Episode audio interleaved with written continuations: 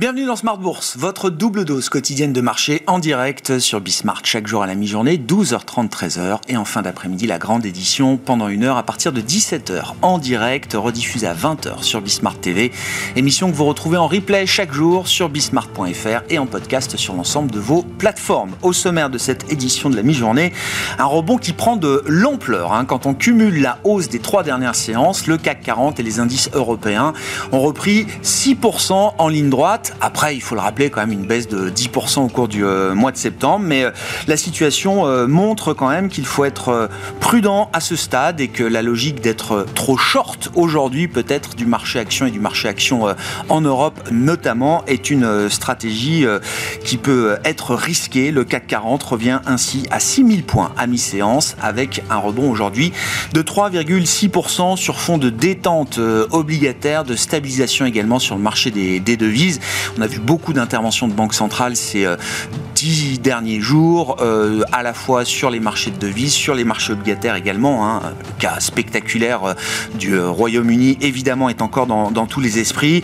Tout ça a ramené un peu de calme à court terme, avec l'idée peut-être que les risques pour la stabilité financière vont faire réfléchir les banques centrales quant à leur stratégie de normalisation et de durcissement des conditions monétaires et, et financières. On évoquera cette question avec Bastien Dru, responsable responsable de la macro-stratégie thématique, qui sera avec nous euh, par téléphone dans un instant chez CPR Asset Management à propos des banques centrales.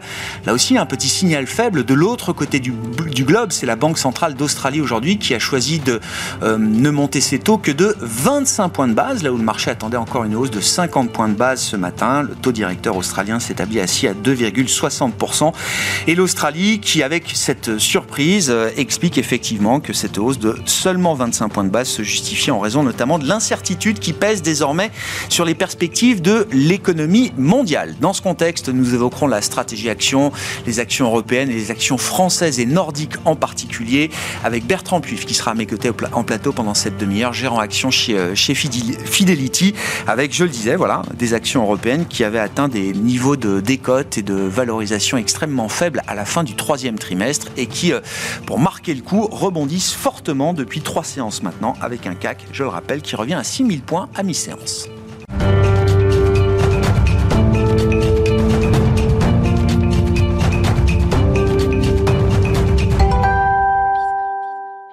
D'abord, évoquons la question des politiques monétaires avec euh, peut-être une situation qui se complique. La normalisation monétaire euh, entraîne des heurts sur la stabilité financière mondiale. Nous en parlons avec Bastien Dreux, responsable de la macro-stratégie thématique de CPR Asset Management, avec nous par téléphone. Bonjour et bienvenue, euh, Bastien.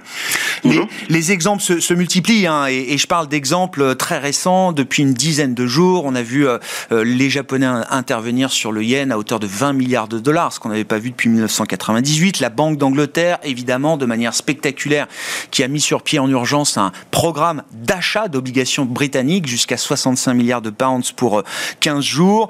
On notera également que la BCE, un peu plus tôt dans l'année, au mois de juillet, s'est préparée également à euh, gérer peut-être des risques importants sur la stabilité financière, à savoir la fragmentation en, zone euro avec un, un, instrument, un outil qui a été euh, dévoilé au marché au mois de juillet dernier. Et les exemples se multiplient, Bastien. Euh, est-ce que le durcissement euh, monétaire global va pouvoir se poursuivre alors que les risques sur la stabilité financière ne cessent d'augmenter? Alors oui, c'est effectivement un, nouveau thème de marché, ce thème de, la stabilité, financière. Et euh, comme vous venez de le dire, c'est un thème qui est apparu brutalement euh, dans l'actualité parce qu'il y a dix jours, euh, il y a très peu de gens qui parlaient de ce sujet. Et la question qui se pose, c'est est-ce que ce resserrement monétaire qui est global, hein, comme vous venez de le dire, hein, avec un très grand nombre de banques centrales qui ont remonté leur taux directeur et puis qui s'orientent vers des politiques de réduction de bilan, est-ce que ça ne va pas déstabiliser le, le système financier dans son ensemble? En fait, on a des taux d'intérêt euh, des banques centrales qui ont remonté euh, un peu partout, des rendements obligataires qui ont fortement remonté un peu partout dans le monde, et les obligations d'État qui sont vraiment au cœur du système financier, et qui sont censés être euh, les actifs euh, les plus sûrs ont perdu euh, pas mal de valeur depuis le début de l'année, ce qui a pu mettre en difficulté certains acteurs, surtout ceux qui avaient investi sur des maturités très longues, comme par exemple certains fonds de pension britanniques, ça on en a pas beaucoup parlé ces, ces, derniers jours, mais surtout en fait c'est la, la, brutalité de ce resserrement monétaire, c'est cette brutalité du, du, resserrement monétaire avec des hausses de taux qui sont très importantes, qui induisent des mouvements très importants les marchés obligataires, sur le marché d'échange. Et c'est ça, c'est cette brutalité en fait qui crée des risques, euh, puisqu'il y a certains acteurs qui sont pris euh, à contre-pied. Et puis euh, ces mouvements ils peuvent être amplifiés s'il y a des effets de levier, hein, comme on, a pu en entendre parler ces, ces derniers jours. Alors maintenant, est-ce que ça, ça change la donne avec des banques centrales qui n'iraient pas au bout de leur projet de resserrement monétaire? Ben, Ça se discute parce que d'un côté, comme on l'a dit tout à l'heure, il y a la Banque centrale australienne qui, qui était censée remonter ses taux directeurs de 50 points de base ce matin mais qui n'a remonté que de 25 points de base son taux directeur à cause des perspectives globales. Donc là, on peut comprendre euh, les, risques qui ont été évoqués ces derniers jours pour la, la stabilité financière. On a la Banque d'Angleterre qui a fait demi-tour, on pourra en reparler. Et puis euh, d'un autre côté, on a quand même la Fed qui reconnaît, qui a reconnu euh, notamment euh, via sa, vice-présidente Lael Breinhardt vendredi qu'il y avait bien des risques pour la stabilité financière, mais qui a quand même insisté très lourdement sur la persistance de l'inflation élevée. Et ça a été rappelé même encore hier par John Williams, le président de la Fed de, New York. Et puis on a aussi la BCE qui, ces derniers jours, n'a pas vraiment changé de discours.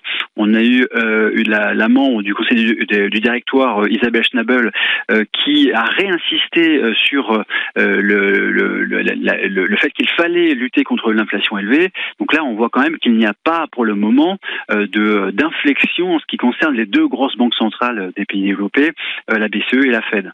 Ce stade, effectivement, la Fed et la BCE réaffirment que l'objectif suprême reste celui de l'inflation, malgré une augmentation de ces risques sur la stabilité financière. Oui, tout à fait. Et puis, euh, on a même eu euh, la semaine dernière quelques présidents de banque centrale euh, régionale, euh, de, de Fed régionale. Euh, il y avait notamment Boulard, il y avait James Boulard et puis Neil Kashkari qui avaient indiqué que même si la conjoncture se dégradait, même s'il y avait une récession qui commençait à se mettre en place, il faudrait persister avec une politique monétaire restrictive, qu'il ne faudrait pas baisser les taux directeurs. Et puis il y a aussi le fait qu'ils ont indiqué que même si l'inflation commençait à ralentir, il fallait pas déclarer victoire trop vite et qu'il fallait rester en territoire restrictif pendant pas mal de temps. Et donc, en fait, ce qui est intéressant dans ces déclarations, c'est que c'est plutôt des colombes euh, qui s'expriment et qui, indiquent qu'il y a une nécessité de garder des taux directeurs euh, en zone restrictive pendant un bon moment. Alors que si on était revenu euh, quelques années en arrière, on aurait bien imaginé ces personnes-là plutôt avoir une communication très dovish. Les facteurs globaux étaient un argument euh, souvent utilisé par la Fed euh, dans le cycle précédent pour euh, limiter justement le, resserrement monétaire ou la volonté de resserrement monétaire à l'époque. Le cas britannique est évidemment très intéressant, Bastien, et sans doute loin d'être loin d'être terminé. Est-ce que c'est un vrai U-turn de la part de la Banque d'Angleterre? Qui alors relance un programme d'urgence d'achat d'obligations britanniques, mais qui est quand même assez euh, ciblé, temporaire, limité en termes de taille. Est-ce que c'est un virage en matière de politique monétaire ou est-ce que non Le cap de la politique monétaire est toujours la lutte contre l'inflation, mais on s'autorise par nécessité bien sûr, à mener des politiques de réassurance en complément d'une politique monétaire qui euh, euh, est amenée à être encore plus restrictive demain? Je pense que la, Banque d'Angleterre reviendra vers euh, une politique euh, restrictive. Euh, je pense qu'on peut quand même insister sur le fait qu'il s'agit d'un des, des, des demi-tours les plus spectaculaires des banques centrales ces dernières années, voire de ces dernières décennies. Hein. C'est quand même très spectaculaire ce qui est arrivé parce que on avait le 22 septembre la Banque d'Angleterre qui annonçait qu'elle allait vendre des actifs. Donc c'était pas simplement attendre que ces actifs arrivent à maturité et ne pas les réinvestir. Donc là, la, Banque d'Angleterre a quand même indiqué qu'il fallait vendre des actifs euh, pour 80 milliards de livres sterling sur les 12 prochains mois. Et six jours après, euh, la, Banque d'Angleterre qui euh, dit qu'elle n'allait pas vendre, mais plutôt acheter des obligations pour potentiellement 65 milliards de livres. Donc là, on vient d'apprendre là dans les dernières, enfin dans les ce, matin que le, chancelier de avait même autorisé des achats de, même 100 milliards de livres hein, dans le cadre de, de ce de ces achats de titres. donc là, c'était quand même un, un vrai un vrai demi-tour en ce qui concerne les achats d'actifs. Il n'y a pas que les achats d'actifs. Et puis l'ironie de l'histoire, c'est quand même que Andrew Bailey, le gouverneur de la Banque d'Angleterre, c'est quand même l'un des banquiers centraux euh, qui s'est le plus exprimé en 2020, en 2021, en 2022 sur la, la nécessité de réduire très rapidement euh, la taille du bilan. Euh, bon, alors donc ça, ça, ça, ne concerne que, euh, la, on va dire, la politique d'achat d'actifs. Et je, je, pense que la, Banque d'Angleterre va revenir vers une politique de réduction du bilan.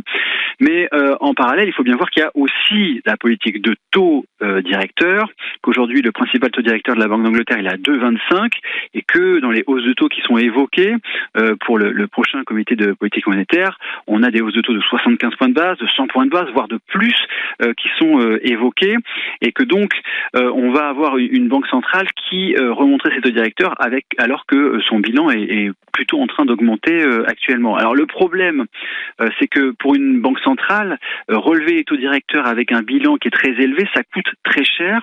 Pourquoi? Parce que euh, la Banque centrale elle rémunère les liquidités excédentaires euh, à un taux qui est euh, soit l'un des taux directeurs, soit un taux qui est très proche des taux directeurs. Et là, quand on regarde la, taille du bilan de la Banque d'Angleterre, c'est quand même 40% du PIB euh, britannique. Donc la facture, elle va monter quand même très très vite. Euh, c'est ça qui, qui, va faire que la, la, Banque d'Angleterre devrait revenir vers eh bien une politique de réduction de bilan d'ici quelques semaines. C'est terrible parce que c'est une des parties euh, de l'équation britannique, euh, ça a été de dire, en tout cas pour certains, euh, Bastien, que lors du dernier meeting, la BOE fait 50 points de base, alors que d'autres sont déjà à 75 points de base. Et au sein des votes, il y a un membre du MPC qui, qui demande une, une, hausse de seulement 25 points de base. Et le marché a pu penser que la, la BOE, que la main de la Banque d'Angleterre était peut-être tremblante à un moment où il ne fallait surtout pas l'être. Oui, mais c'est un peu comme euh, pour euh, d'autres banques centrales. Hein. Il y a une, inflation qui se retrouve euh, au-dessus de 10% au Royaume-Uni et enfin on, a quand même du mal à imaginer une banque centrale qui abandonne aussitôt dans sa lutte contre l'inflation élevée dans le cadre de son de monétaire. Donc on a quand même vraiment du mal à imaginer que, que la Banque d'Angleterre laisse tomber, jette l'éponge dès maintenant. Non, non. Rendez-vous le 3 novembre hein, pour la Banque d'Angleterre et puis on aura des précisions sur le budget britannique euh, avant la date initialement prévue. D'ici la fin du mois, euh, le chancelier euh, de l'échiquier britannique s'est engagé à, à, donner des détails, notamment sur une stratégie de, de, réduction de la dette ou de soutenabilité de la dette britannique, qui est bien le sujet aujourd'hui. Quels sont les enseignements à retirer de cette, cette situation globale pour la Banque centrale européenne, Bastien? Alors là, on a un bilan qui est encore un peu plus élevé. Hein. Quand on regarde le bilan de l'eurosystème, on est plutôt vers 66% euh, du PIB. Hein. C'est quand même très important. Est-ce qu'on est à l'aube d'un pivot de la Banque Centrale Européenne? Alors, j'y crois pas du tout, euh, pour plusieurs raisons. Parce que euh, l'inflation, elle vient de dépasser 10% en zone euro. On a les chiffres de septembre qui viennent de sortir au-dessus au-dessus de 10%. il y a clairement des effets de second tour. On peut pas du tout dire que c'est que les, le, le fait que les prix de euh, est pas mal accélérée, donc c'est vraiment des effets de second tour.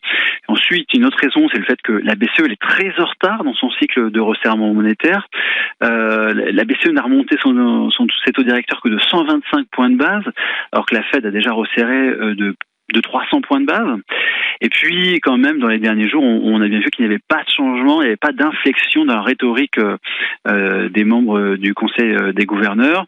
Donc, on devrait avoir sur le prochain euh, Conseil une hausse de taux de 75 points de base, avec un taux de dépôt qui arriverait euh, donc à 1,50, à 1,50%. Alors maintenant, la grande question qui va se poser, pour la BCE et qui est celle euh, euh, sur laquelle il y a le plus de risques, hein, c'est est-ce que la BCE va oser amorcer la réduction de son, bilan? Est-ce qu'elle va aller vers une politique une politique de quantitative tightening? Alors on peut imaginer que la BCE, euh, c'est peut-être pas ce conseil-là, mais peut-être au, conseil prochain, elle ne réinvestisse plus les titres de l'APP qui arrivent à maturité. Et quand on regarde, ça concerne, ça, représente combien en, montant? Eh bien, en fait, sur les 12 prochains mois, les titres publics qui sont détenus par la BCE, enfin par l'eurosystème et qui arrivent à maturité, ça concerne plus, enfin quasiment 275 milliards d'euros sur les 12 prochains mois. Et pour donner un ordre de grandeur, euh, sur les 12 derniers mois, les émissions nettes de dette publique en Europe, enfin en zone euro, euh, ils étaient de 500 milliards euh, d'euros. Donc ça voudrait dire que les montants à absorber par les, les, marchés obligataires de, de dette souveraine des, États de la zone euro, eh ben, il augmenterait de plus de 50%. Donc si la BCE se lançait vraiment dans cette politique de réduction de bilan, ça, aurait quand même des effets sur le marché obligataire qui seraient, à mon avis, très importants. Oui, laissant les États un peu plus seul face euh, au marché euh, pour lever de, l'argent sur les marchés obligataires. Merci beaucoup euh, Bastien. Bastien Dreux qui était avec nous pour cet éclairage sur les stratégies de, de Banque centrale dans cet environnement où les risques augmentent pour la stabilité financière mondiale. Bastien Dreux, responsable de la macro-stratégie thématique de CPR Asset Management.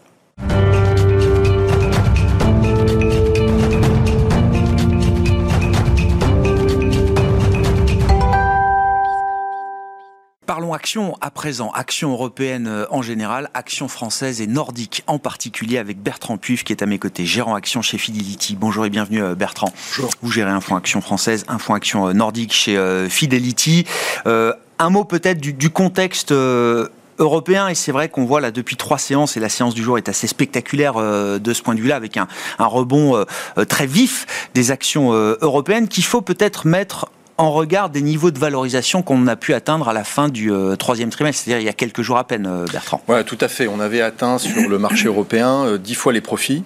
Et donc, 10 fois les profits, c'est sur quoi on traitait en termes de multiples lors de l'éclatement de la bulle Internet en 2000-2001. Donc, c'est pour. Voilà. Alors, effectivement, quand on est très négatif, on dit que c'est pas les 8 fois sur lesquels on traitait en 2008-2009.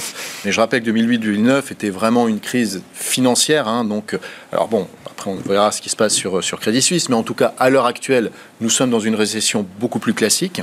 Donc, on avait atteint quand même euh, des niveaux euh, donc euh, relativement attractifs, ce qui n'était pas le cas aux États-Unis, hein, puisqu'aux États-Unis, on a 17 fois, et ces 17 fois se comparent avec un niveau pour eux qui était aux alentours de 14 fois en 2000, 2001. Donc, aux États-Unis, le travail n'a pas encore été fait. En Europe, évidemment, il y a eu, en plus hein, de la correction des marchés, une prime géopolitique qui s'est greffée et qui a fait qu'on est allé chercher ces valorisations-là. Donc aujourd'hui, on a effectivement un rebond qu'on peut qualifier de technique, hein, puisqu'il n'y a pas d'éléments fondamentaux aujourd'hui autres que la valorisation qui puisse les justifier. Après, c'est vrai que encore une fois, un multiple, c'est euh, aussi quelque chose qui est lié au euh, profit que l'on attend. Et, la question, c'est celle du E. Effectivement, de, euh, combien les profits vont être révisés à la baisse.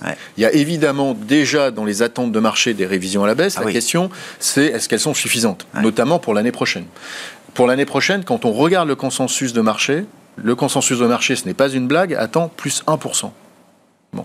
Nous, chez Fidelity, on est à moins 6. Mhm. et encore, on trouve qu'on n'est peut-être pas assez euh, dur. Donc, c'est vrai qu'il va y avoir des révisions et que ce 10 fois peut-être est un 11 fois ou un 12 fois. Mais ça reste, encore une fois, dans des zones d'achat. Et on est plus dans cette question de se dire euh, qu'est-ce qui va être les catalystes? Clairement pas les révisions à la baisse des profits, donc il faut attendre un petit peu que, en tout cas, que cette vague commence et que le marché anticipe cela et se dise bon ben voilà, anticipe la sortie de cette vague de révision. Euh, mais il, voilà, il y a une fenêtre qui est en train de s'ouvrir pour les actions européennes qui sont détestées. On n'a jamais vu des, les actions autant euh, être sous-détenues des actions européennes dans les portefeuilles des investisseurs euh, internationaux. Euh, ils ont même plus d'actions chinoises oui, européennes. On est dans quelque chose qui est quand même assez incroyable. Ben oui, mais bon, qui doit nous alerter effectivement dans une certaine mesure. sur les résultats, Qu'est-ce que vous dites, Bertrand? Parce que ça rejoint un peu l'idée qu'il n'y a pas de capitulation sur ces marchés euh, actions. C'est-à-dire qu'il y a quand même des effets inertiels, des effets d'inertie très forts, avec des politiques euh, datant du Covid qui produisent encore un certain nombre d'effets, voire de perturbations, hein, si on prend la politique sanitaire euh, chinoise, etc., etc. qui font que les résultats jusqu'à présent, les résultats des entreprises, euh, ont, bénéficié du meilleur des deux mondes. C'est-à-dire qu'il y avait l'effet nominal, euh, l'inflation qui est bonne pour les chiffres d'affaires, on passe les hausses de prix sans trop de problèmes. En plus, les États continuent de soutenir la demande euh, dans une certaine mesure, euh, beaucoup en Europe, beaucoup moins aux États-Unis, mais il y a encore toute ces, cette épargne Covid qui, euh, qui est encore en partie présente.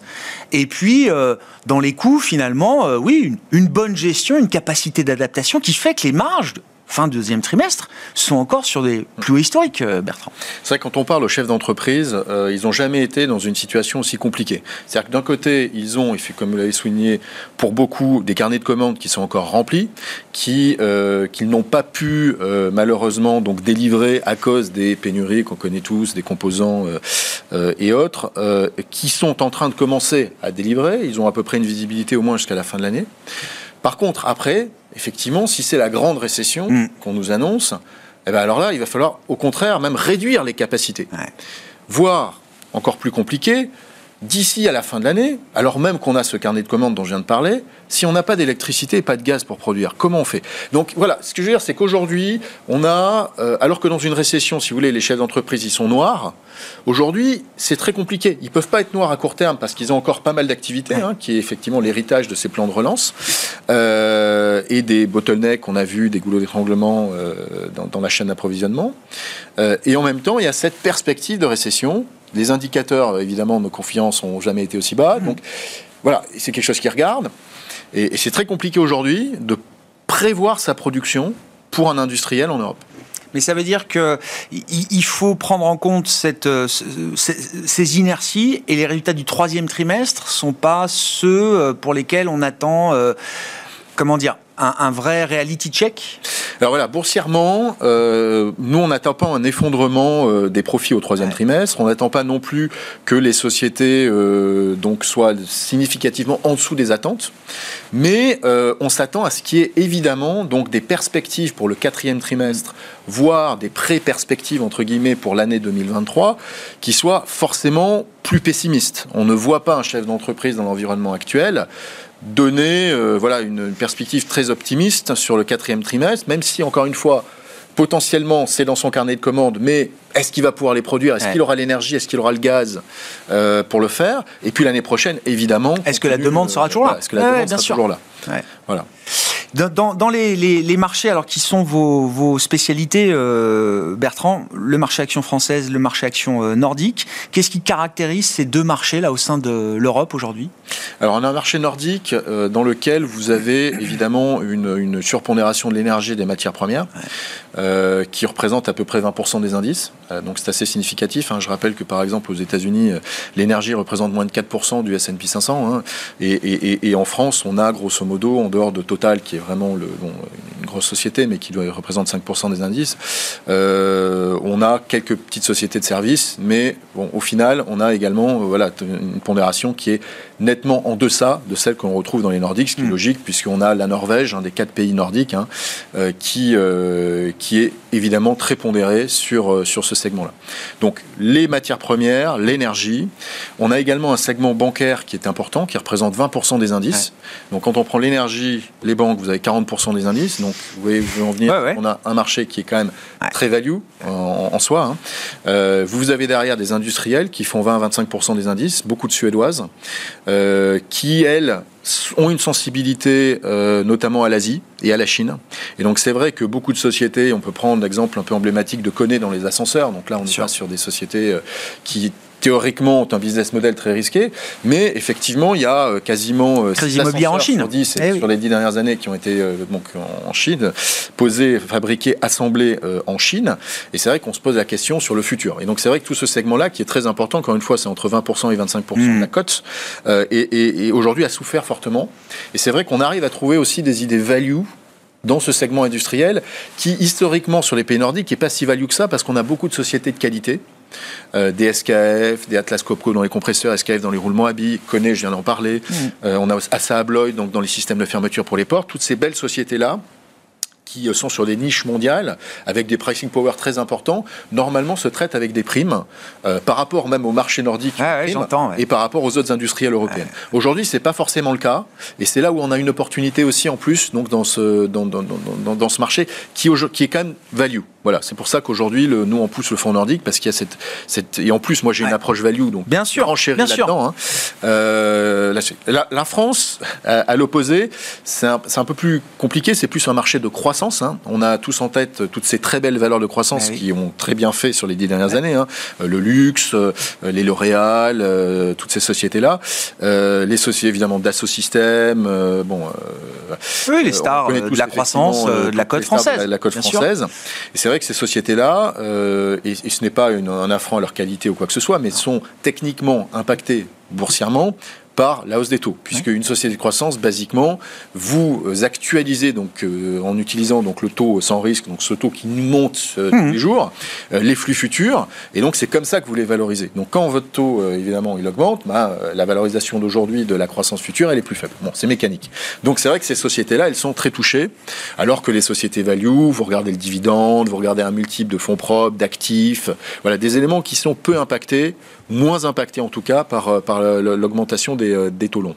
Et c'est vrai que ce marché-là, euh, alors pour le coup, euh, d'une manière globale, il a, il a pas fait pire, on va dire, que, d'autres marchés européens. Je pense qu'il y a encore un prisme important chez les gérants croissance et qu'ils utilisent les, les, creux de marché pour repondérer de la croissance. C'est ce qu'on voit aujourd'hui. Hein. C'est ce qu'on voit. Hermès et le luxe qui tire la, cote parisienne et qui ramène le CAC à 6000. Voilà. Après, encore une fois, est-ce que cela est soutenable dans une perspective à moyen terme où l'inflation s'installe, ce qui est plutôt ce qu'on voit. Hmm. Alors certainement, on ne va pas rester à 10, à plus de 10%, hmm. mais même si on a une inflation entre 4 euh, et, 5%, l'idée c'est que par exemple quand on regarde aux US, pour donner une, un comparable, ah c'est que les, taux longs se stabilisent aux US sur le 10 américain autour de 6%. Hmm. donc si on se stabilise autour de 6%, en Europe c'est un peu plus compliqué, mais clairement on se stabilisera au-dessus de ce qu'on est aujourd'hui, hein, euh, eh bien ça va être compliqué, on va dire, pour ces sociétés-là de continuer, en tout cas boursièrement, hein, je ne parle pas de leur performance opérationnelle, mais boursièrement, de, de, continuer à, euh, à, performer. Ça veut dire qu'il y a un rebalancement qui n'est pas euh, terminé. Il y a, euh,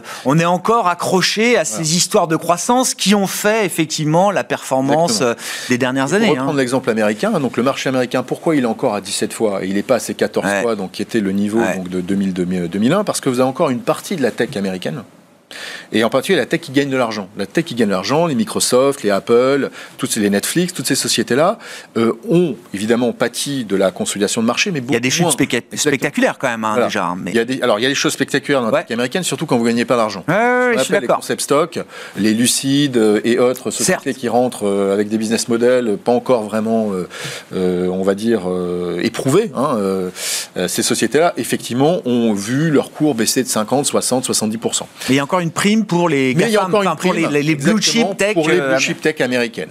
Et ces blue chip tech américaines, elles sont touchées de la même manière que nos sociétés de, luxe françaises ou de croissance française par cette remontée des taux longs. Et on devrait voir une contraction de leurs multiples. Encore une fois, je ne parle pas la dynamique de non, bien sûr. qui peut rester bien, orientée, mais la, la multiple devrait continuer à se contracter, et ce qui devrait nous créer euh, on va dire, l'opportunité ultime d'entrer sur les marchés, c'est-à-dire une consolidation nouvelle du marché américain tirée par ces sociétés-là. Et là, ce sera vraiment le moment d'y aller. Mais c'est vrai que l'Europe, l'Europe en dollars, vous êtes à moins 35. Mm, mm. vous ne pouvez pas ne pas regarder l'Europe aujourd'hui comme un, vivier d'opportunités. En absolu, en relatif, avec une décote historique même euh, euh, de l'Europe par rapport aux États-Unis en termes de multiples de valorisation. C'est une décote de plus de 30%, euh, je crois c'est même pire que ce qu'on a pu voir euh, en termes d'écart au moment de la grande crise financière. Voilà, tout à fait. Merci beaucoup Bertrand. Merci d'avoir fait le, point avec nous sur les actions européennes et en particulier les actions françaises et nordiques, hein, puisque vous gérez les stratégies actions françaises et nordiques chez Fidelity. Bertrand Puif, gérant action chez Fidelity, qui était l'invité de la mi-journée dans Smart Bourse sur Bismart.